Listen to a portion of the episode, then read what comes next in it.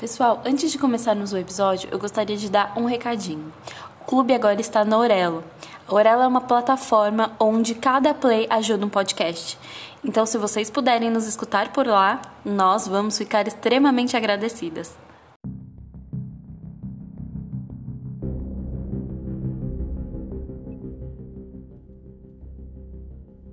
Olá, pessoal, eu sou a Mai. E eu sou a Nath. Sejam muito bem-vindos ao Clube do Terror.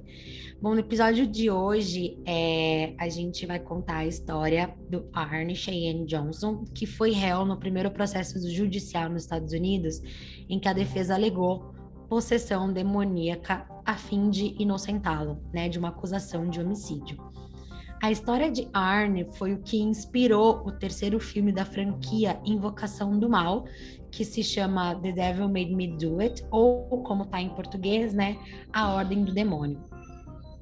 A ideia desse episódio é a gente trazer aí um paralelo, né, com o filme, então eu já aviso que vamos ter alguns spoilers. É, e também que pouco se sabe, né, sobre o, o Arne Cheyenne antes disso, né? Antes desse episódio que ele passou. Para o mundo, ele só passou a existir mesmo depois dessa suposta possessão. E aqui eu coloco como suposta, porque eu sei que nem todo mundo acredita no sobrenatural. Então, ao longo do episódio, sinta-se à vontade para tirar suas próprias conclusões, ver o que você acredita, o que não acredita. E como a grande maioria das histórias de terror, essa também começa com uma casa. Mas aí antes, a gente vai conhecer um pouco melhor os personagens desse conto. Amiga, só me responde uma coisa. Você acredita em possessão?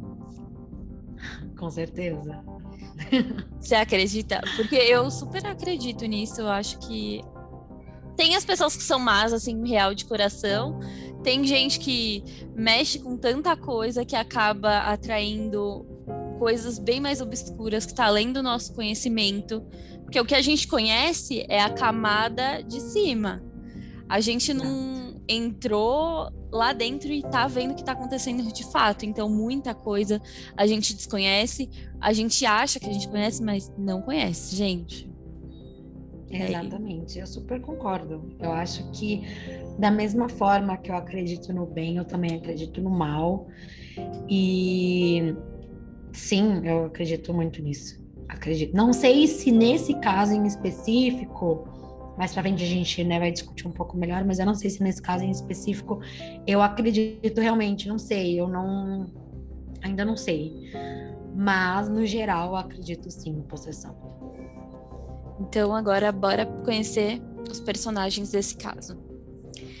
Debbie Glatzel, 26 anos, é a filha mais velha do casal Glatzel. Na época, seu filho Jason tinha sete anos. Ele foi fruto de um breve casamento de Debbie quando ela ainda era adolescente. Debbie era uma tosadora de cães e trabalhava em um canil perto de Newport. Ela vivia, porém, em Bridgeport, na casa de Mary Johnson. Mary, divorciada, se esforça para criar três jovens e um filho de 18 anos, Arne. Mary Johnson tem, teve que criar três crianças, mais um sobrinho sem o marido. Aquela mulher forte. Consequentemente, Arne Jane Johnson, desde o dia que aprendeu a andar, se tornou um homem da família. Ele largou o ensino médio para poder ajudar a família, e seu senso de humor e responsabilidade era evidente desde a sua infância.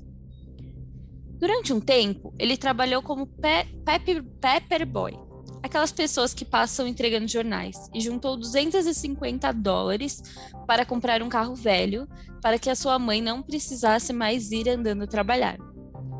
Mary, com 42 anos, foi diagnosticada com câncer no cólon que se agravou um, por um problema na tireoide. Debbie viveu com Mary por mais de quatro anos. E durante esse tempo, Arne e Debbie se apaixonaram e planejaram se casar em outubro, e para o casal, é, a cidade de Bridgeport já não era o local, mais o local dos sonhos, e eles queriam se mudar. Por seis meses, eles procuraram uma casa grande, arborizada e onde os, crianças e pets fossem bem-vindos. Essa parecia uma tarefa impossível, até quando, no final de abril de 1980, eles encontraram exatamente o que estavam buscando. O local era perfeito e tinha tudo que eles que eles estavam procurando naquele momento.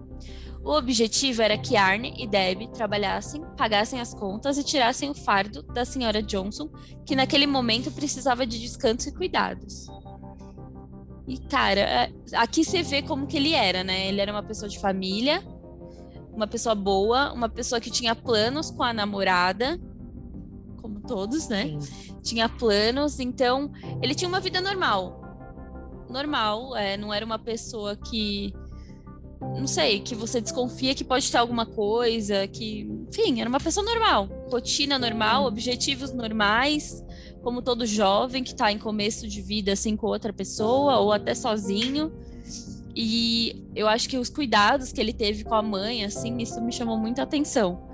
Tudo que o homem da casa para não deixar a mãe, né? Porque ela estava cansada, estava com câncer, então tem esse, esse lado carinhoso, amoroso, afetuoso. Então aí que não dá para entender o que, que aconteceu de fato, né? Pois é. Bom, é... você falou tudo, basicamente. Era isso. Ele era um cara super comum, com uma vida comum, mas tinha toda essa questão, né, de ser um cara responsável, né, ter muito carinho é, com a família e tudo mais. Então, até por isso que pouquíssimo a gente sabe dele, né? Antes do que aconteceu, porque era uma pessoa super comum. Ficha então, limpa, né? Total. Então, é, tudo começa na quarta-feira, dia 2 de julho de 1980. O dia começou normal para o casal Debbie e Arne, que estavam iniciando a mudança para casa nova. Ao, chegar, ao chegarem lá, eles notaram que ela estava muito pior do que eles imaginavam. A casa era antiga e precisava de uma pequena reforma. Ao entrarem na casa, Debbie começou a abrir as janelas e Arne deixou a porta principal aberta e chamou o cachorro da família para entrar. O cachorro foi até a entrada e parou. Mesmo com Arne insistindo, o cachorro não quis entrar na casa. Diferente do lado de fora, por dentro, a casa até parecia ok, habitável. Ao analisarem os cômodos, eles descobriram que um dos quartos ainda tinha uma cama d'água, que ocupava uma boa parte ali do cômodo. E de qualquer forma, eles passaram as próximas horas colocando a mudança que haviam levado com eles para dentro da casa. A mãe de Debbie, Judy, e seus três irmãos, né, os três irmãos da Debbie, Carl, Alan e David, foram ajudar na mudança. E logo Arne deu tarefas para cada uma das crianças. E o David, que era o irmão mais novo, ficou responsável por verificar todos os closets e jogar fora toda a tralha que ele encontrasse ali na casa.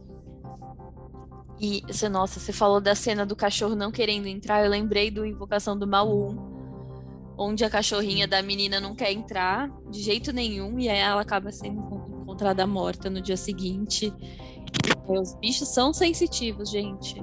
Não tem jeito. Por isso, amiga, gatos. Gosto. Quatro gatos aqui na conta. Gosto, me sinto pois é. protegida. É, é filho, tenho medo dessas coisas, viu? Sou cagona. Tá bom.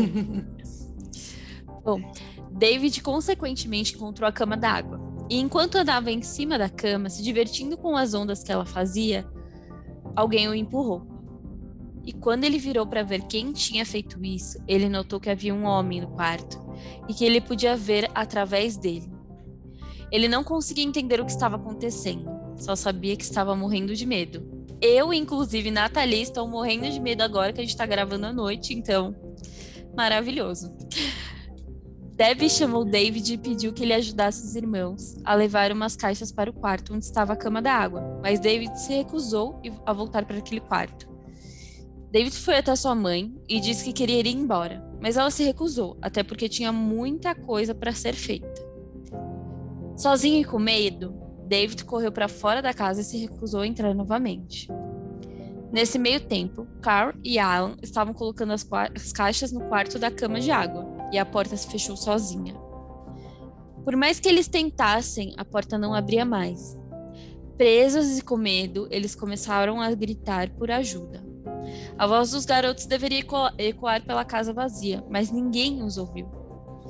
Quando Alan tentou abrir a porta novamente, ela abriu normalmente. Pois é, isso é uma coisa que, inclusive, é, não tem no filme, né? Então a gente não sabe Uhum. bem como. é, a gente vê um pouco depois, na verdade, é, que o David encontra essa cama d'água e tal, mas a. Essa parte é abordada diferente no filme, né? Como se tivesse alguém dentro da cama ali, observando ele e tudo mais. É o que deixa ele com bastante medo. Mas é, assim, fica meio. Não tem, não tem os irmãos, não tem nada disso, né? O filme não foca muito nessa parte. É, não, na verdade eu nem tinha, nem sabia que tinha irmãos, mas esse fato chega a ser verídico? Faz parte da história Sim. real do Ern? Sim.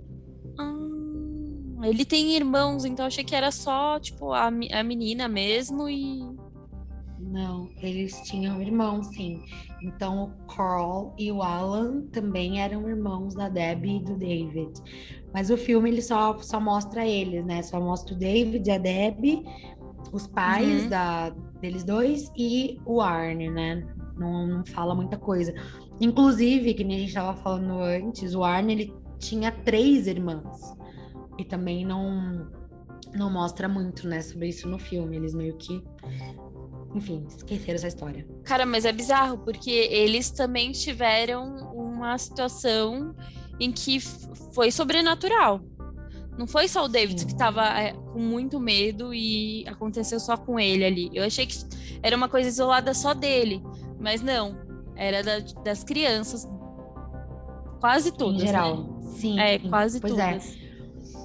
Então, aí que aconteceu, né? Por conta dessa cama d'água, a Debbie ela se recusou a dormir lá, naquela casa.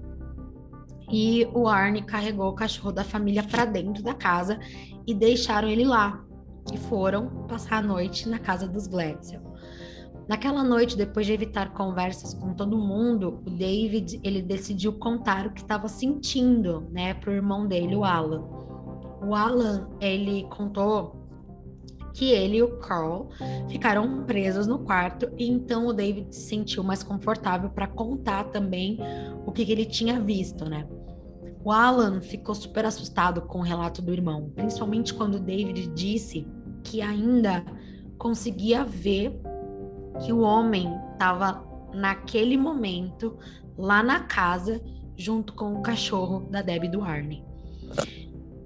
O Alan, ele decidiu que eles deveriam contar essa história, né, para os adultos.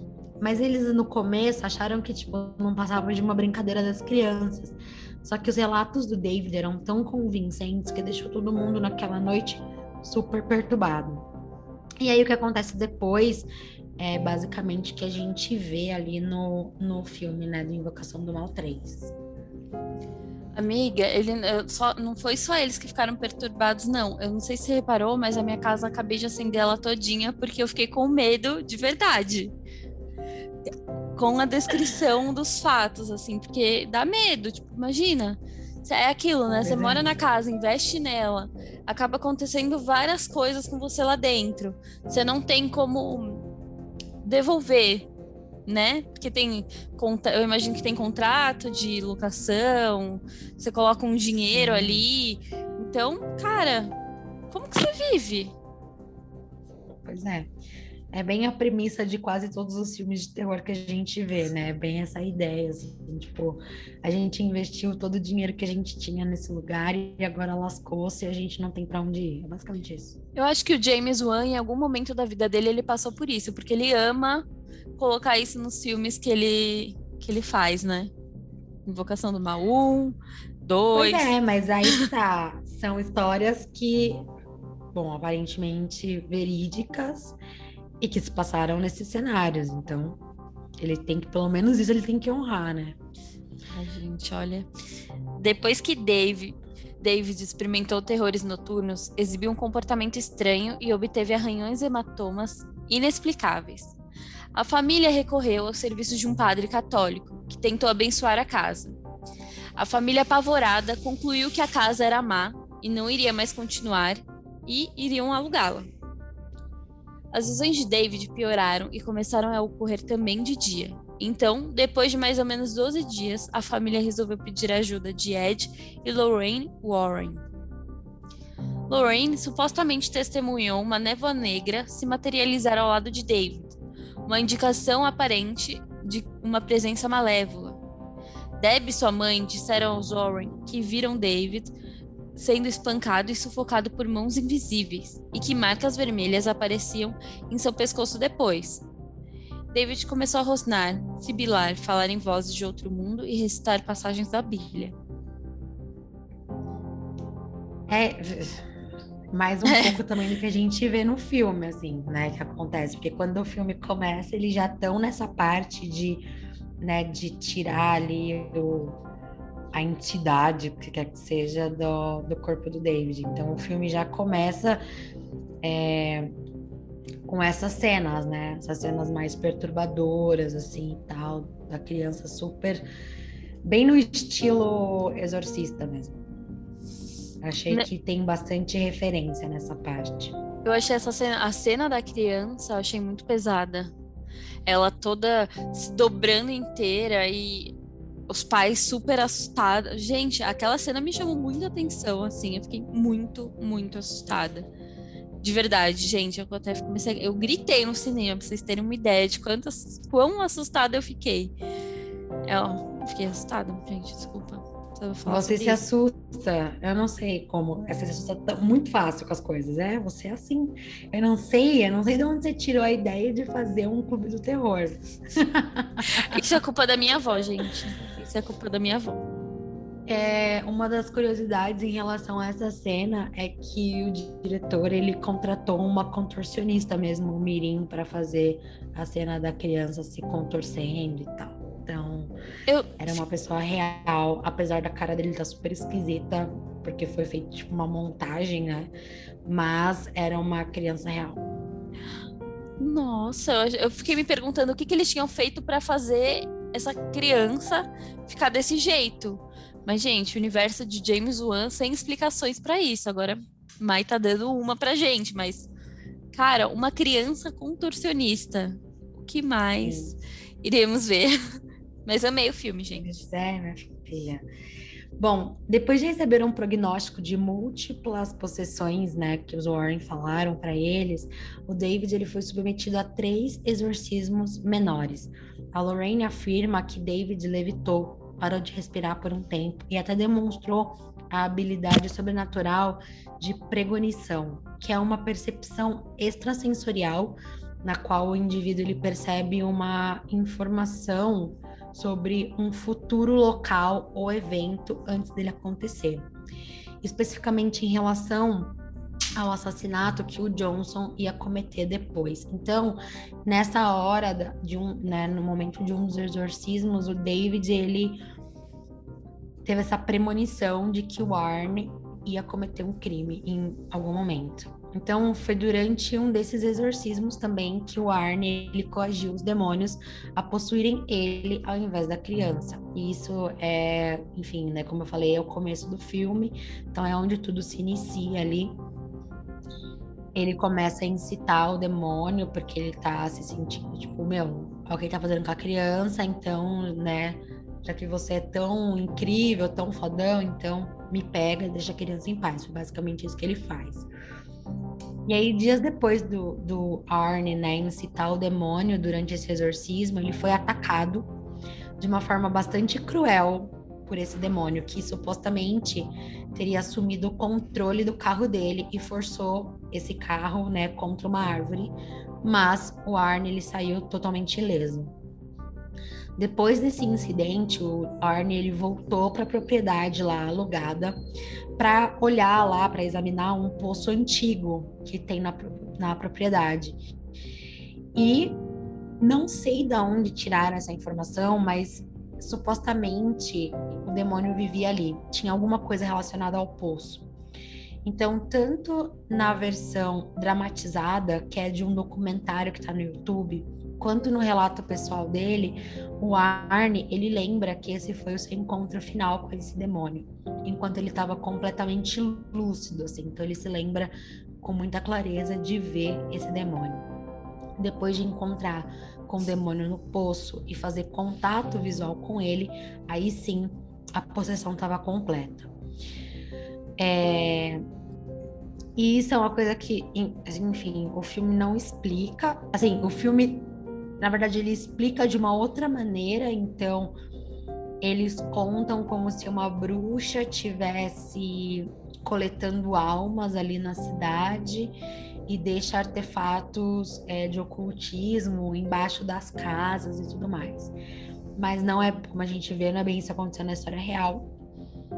É, tinha uma outra, era uma outra outra coisa totalmente diferente. Então, nessa parte, o filme ele meio que foge da história real para contar uma outra história. Eu acho que, sei lá, questões de cinema. Uhum. E bom, o Alan Bono é um outro personagem muito importante para essa história. Ele era dono de um canil, que é, ele era chefe da Debbie. E além disso, o Arne e a Deb, eles tinham alugado um pequeno apartamento desse cara, porque eles já não conseguiam mais viver lá naquela casa mal assombrada, né? Até porque quem que consegue? Então eles decidiram sair e começaram a viver na casa desse, desse mano. É, eu tenho alguns pontos para falar sobre o que você tinha dito desse contato visual que ele teve dentro desse poço.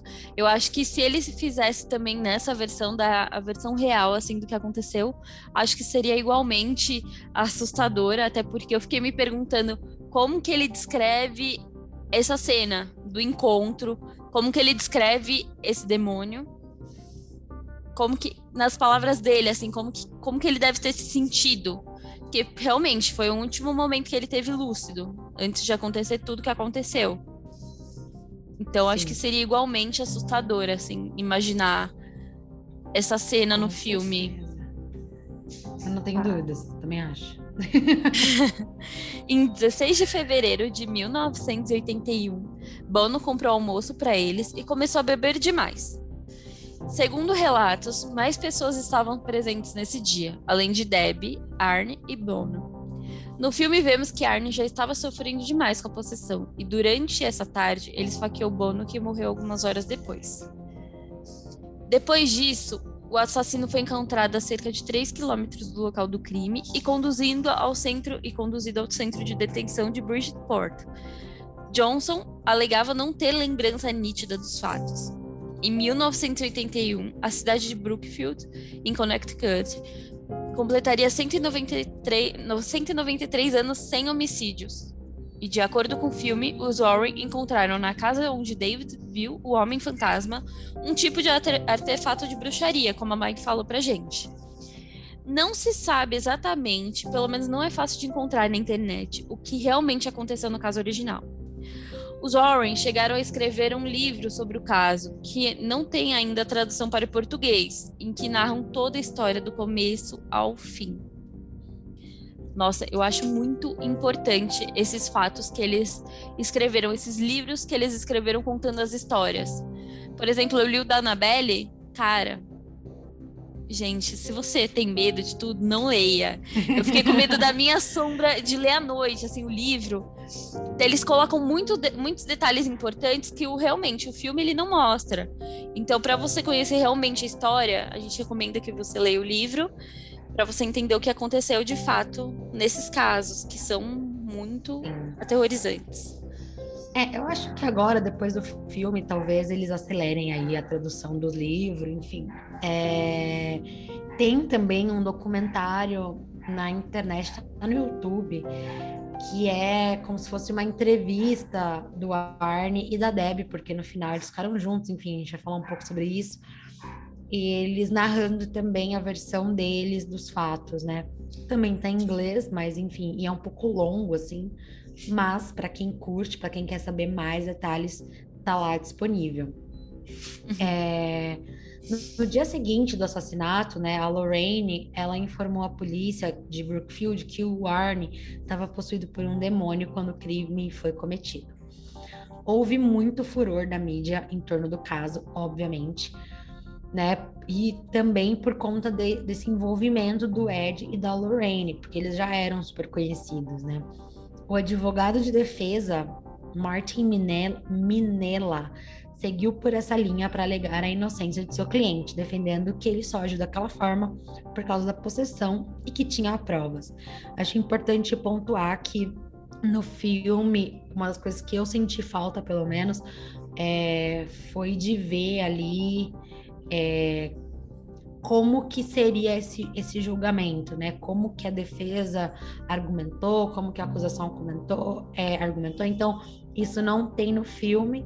Foi uma das coisas que eu senti falta, porque é, eu queria ver, né, como que um júri, como que um juiz se, se comportou tendo isso como, como argumento da defesa. Então, é, todo esse histórico de problemas com demônios da família Glatzel foi reunido em um dossiê pelo advogado do Arne. O plano do advogado era intimidar, na verdade, era intimar os padres que participaram dos exorcismos para testemunharem na defesa do seu cliente. Porém, essa estratégia virou motivo de piada para o júri e também para a imprensa, óbvio, que consultou para psicólogos que contestariam essa narrativa. Então ficou meio que uma coisa assim, um circo, sabe?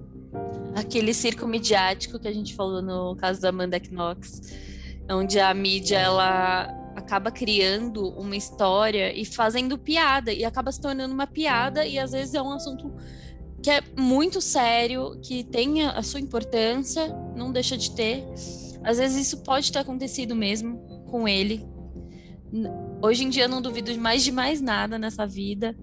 É, a gente vê um caso desses, no, como a gente falou no modus operandi, que a acho que é a Carol Moreira que participa de um júri onde o rapaz ele foi acusado de assassinato para assassinar um amigo dele dentro da casa e ele alega não ter lembrado de nada e que estava possuído. Então, eu queria também muito ver isso, o que, que o juiz fala, como que a, como que, a leitura corporal dele, para ver o que, que a cara pela cara dele, o que, que ele está achando daquilo, o que, que ele pensa sobre aquilo os advogados, tanto da defesa quanto a outra parte. Então, é muito, é muito importante saber também isso. Né? Eu acho que ficou meio vago no filme, realmente, o que, que aconteceu.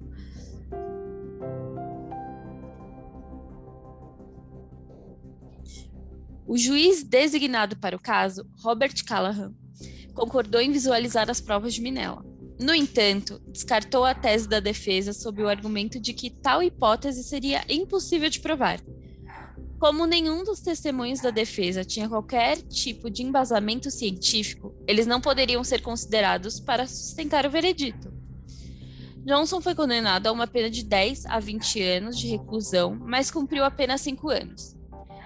David continuou com problemas ao longo da vida, apesar dos episódios terem a, tipo, acabado. O que se sabe é que Debbie seguiu ao lado de Arn e eles inclusive se casaram, mas porque esse demônio estava ali ou porque escolheu David no primeiro momento, não sabemos. Talvez a gente tenha mais respostas quando o livro estiver disponível em português. Estamos ansiosos. É. Super. Mas isso eu acho que é interessante que o que o juiz coloca, é, porque apesar de ter se tornado uma grande piada, como a gente falou e tudo mais, eu acho que é um argumento muito válido. Apesar de. Inclusive, isso é uma coisa que no próprio filme o Ed ele comenta, ele fala assim: ah, se vocês, né, num julgamento, acreditam em Deus, por que não acreditar no demônio? Porque ele quer dizer que você chega lá para dar um testemunho, você tem que jurar em nome de Deus. Então, por que você não acredita no demônio? Só que eu, eu, eu entendo o lado do juiz, porque você não tem realmente provas. Não tem como você provar, não existem evidências né? Como a gente vê tantos casos, tipo, sei lá, a arma do crime com sangue, uhum. isso, aquilo. Então, realmente fica muito difícil você defender essa teoria, porque é uma coisa que você tem que crer só sabe? É uma questão muito de fé, é uma coisa muito ambígua. Então, eu entendo o lado do juiz, porque ali no júri você pode ter ateus, você pode ter satanista, você pode ter cristão, você pode ter judeu, você pode ter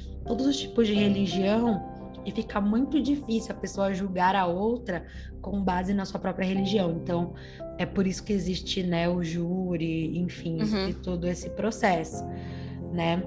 Então, de certa forma, eu entendo. É, é... Fica... Ah, desculpa. É, fica, fica um pouco complicado assim de entender as coisas. Você, uh, no mesmo tempo, não pode julgar com base no que está acontecendo de fato. E se fato, e se aconteceu mesmo? É o que muito que falou no filme, que nem você falou. Porque acredita em Deus, porque não no diabo? Gente, gente ruim. Tem gente ruim a rodo no mundo. A gente tá vendo isso. Provavelmente essas pessoas são, são tocadas ali em algum momento, entendeu?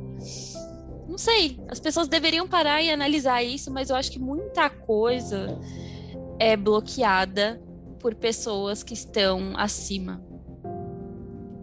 Sim. É, tipo, eu falo, tipo, questões de Vaticano, questões de, de é, igrejas que não querem que as pessoas comuns saibam do que acontece em alguns lugares. Então, muita coisa escondida da gente. Pra que, pra que continuar com um caso desse? Vamos abafar. É, e, meu, é isso, sabe? Até porque esse tipo de defesa é a minha palavra contra a palavra de uma pessoa que morreu. Basicamente isso. Porque a pessoa, quem ele atacou, não estava ali para falar. Uhum. Então, é a minha palavra contra a palavra dessa pessoa que nem tá aqui para se defender.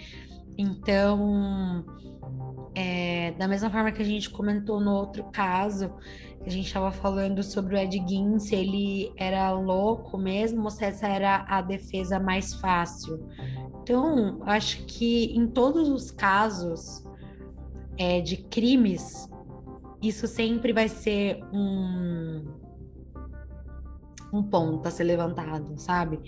Estão falando isso, esse é o argumento, por quê? Porque era o mais fácil, fácil. ou, sabe? Claro que, assim, eu não acredito que eles iam levar essa história de possessão demoníaca para virar piada, assim. É, então, de certa forma, eu acredito que realmente aconteceu, uhum. mas infelizmente não tiveram como provar. E é isso. Virou mais uma história de terror e para ficar no imaginário, sabe? E ele ficou preso por cinco anos e foi isso. Essa Exatamente. foi a história do Arno. Foda, no né? final das contas, foi isso que aconteceu com ele, exato. É, e aí, como a gente estava comentando, né, no filme, a justificativa de que tinha essa bruxa, estava tentando coletar umas almas lá, meio que aleatoriamente, para conseguir uma vida eterna e tal. E nessa parte eu achei que a explicação ficou um pouco vaga, mas eu achei que tem cenas muito boas, assim, envolvendo essa bruxa, envolvendo os Warren. É, eu gostei bastante, mas eu acho que eles se perderam ali em contar sobre a história da verdadeira vítima, que no final foi o Arne. Então a gente a gente sai do filme ainda sabendo muito pouco sobre ele. E ficou uma coisa, apesar de ser baseado em fatos reais e tudo mais, ainda ficou uma coisa meio fictícia, sabe? Eu achei que eu senti isso. E aí eu acho também o filme pecou, como eu falei, em não mostrar uma reprodução do que foi o julgamento, né? Foi uma das coisas que eu senti bastante falta. É... Porque eles investiram em uma outra narrativa, que era os Warren tentando convencer primeiro a polícia, depois a advogada e tal. No geral, achei muito legal, eu gostei, eu gosto muito desse universo aí do, de Invocação do Mal. O primeiro ainda é meu favorito, não tem como. É... Mas aí eu acho que para gostar mesmo, eu precisei levar em consideração que era só mais um filme de ficção, né? Já que depois de ler, pesquisar e tudo mais, de ver algumas coisas, eu percebi que eles meio que cagaram para a história real e tentaram fazer uma coisa mais tipo, sabe, mais hollywoodiana, sei lá, para sei lá, chamar mais atenção, para ser para vender e tudo bem, eu entendo mas eu senti falta de saber um pouco mais ali da história real mesmo, dos fatos reais. É, eu senti que esse filme, ele. Como que eu posso dizer? Ele foi mais leve em partes que, o, que os primeiros, assim, até inclusive no final, onde eles, né, acontece aquilo que eles se declaram e o amor é a nossa força. É bonito, mas eu senti meio que um filme de romance, assim. ele, eu acho que ele quebrou um pouco a magia do terror, assim, eu entendo que é para falar sobre os Warren, como eles eram, tudo, romance e tal, mas eu não não senti tanto, não sei, não senti tanto o universo do horror como eu tava esperando. Fiquei com medo. É, fiquei com medo, sim, gente. Fiquei com medo. Porque não, não ficar claro. com medo. Eu acho que eu esperava uma coisa mais, mais horripilante, assim, a parte da floresta, aquilo, que aquilo continuasse, sabe? Que nem você falou. O Arne, para mim, ele não é o, o, o principal. Não, o foco não, não tá nele. O principal acaba sendo o principal acaba sendo o amor mesmo do Ed e da Lorraine. Eu acho que é, é mais isso. E eles usaram essa, essa história como um, sei lá, um pano de fundo, assim, sabe? É... E é isso, foi isso que eu senti falta. Eu acho, primeiro que eu acho os atores maravilhosos, eu adoro eles. Ai. Acho que eles são perfeitos nesse papel. É... Tive também dá medo, dá um receio. Quando o Ed parece que toda hora ele vai morrer, porque ele tá com o coração lá todo cagado lá. É toda hora você fala, mano, vai morrer, vai morrer, vai morrer. E aí ele não morre. Mas tudo bem, ainda bem, ok. Só que é, é isso que você falou, sabe? Eu, eu senti um pouco de falta ali de um, de um universo mais aterrorizante. Porque assim, cara, essa bruxa que eles colocaram também. Fraquinha. Assim, qual. Exato, entendeu? qual que é a dela? Ela nem. Mano, ela nem fala. Ela não. Eu não lembro de uma fala dela no filme. Não, quando eu, eu acho a... que ela não fala nada. É, quando eu vi a parada lá na casa, é, aquela, não sei como chamar aquilo, um objeto que, enfim, uma encomenda de terror, encomenda dos Correios que veio errado. Tipo, meu, achei que ali ia começar, nossa, o filme vai ser tenso, tenebroso, eu vou até passar mal, desmaiar, assim, de medo. Não. Sim. Não, ele começa. É, e eu acho que é isso. Porque eles têm esse universo do Invocação do Mal, eles têm esses vilões, vamos colocar assim, muito bem construídos, né? Tipo, a, a bruxa do primeiro filme, é, a freira, Annabelle, todos eles são muito marcantes. E nesse filme, essa bruxa é muito tipo, sabe? Uh, que bosta. E, e, tem pouco histórico, sabe? Falaram um pouco dela. Enfim, não sei. Eu, eu acho que trataram ela muito assim. Ai, coloca, essa, buraco. coloca aí, bruxa, é, entendeu? tipo isso. Coloca aí que é a bruxa aí fazendo isso aí e acabou. E tá bom.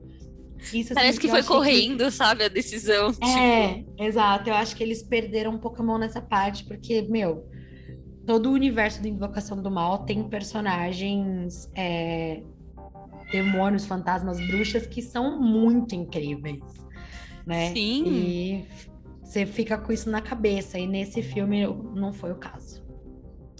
Triste fim desse filme, mas o filme é bom, gente. É isso. O filme Sim, é bom. assistam, assistam. Quem não assistiu, assista e conta pra gente o que vocês acharam do filme. Compartilha com a gente mais informações do caso do Arne, se vocês tiverem. Se vocês compraram o livro mesmo em inglês lá na Amazon, porque tá disponível lá, e tem mais informações sobre o caso, manda pra gente também. O nosso Instagram é o arroba clubedoterror.pod. E a gente tá sempre querendo ouvir a opinião de vocês. A gente adora. Sim, a gente adora, gente. A gente adora os feedbacks. Obrigada por tudo que vocês estão colocando, mandando pra gente lá no Instagram. A gente fica super feliz. E para você que nos ouviu até aqui, até o próximo episódio. Até o próximo.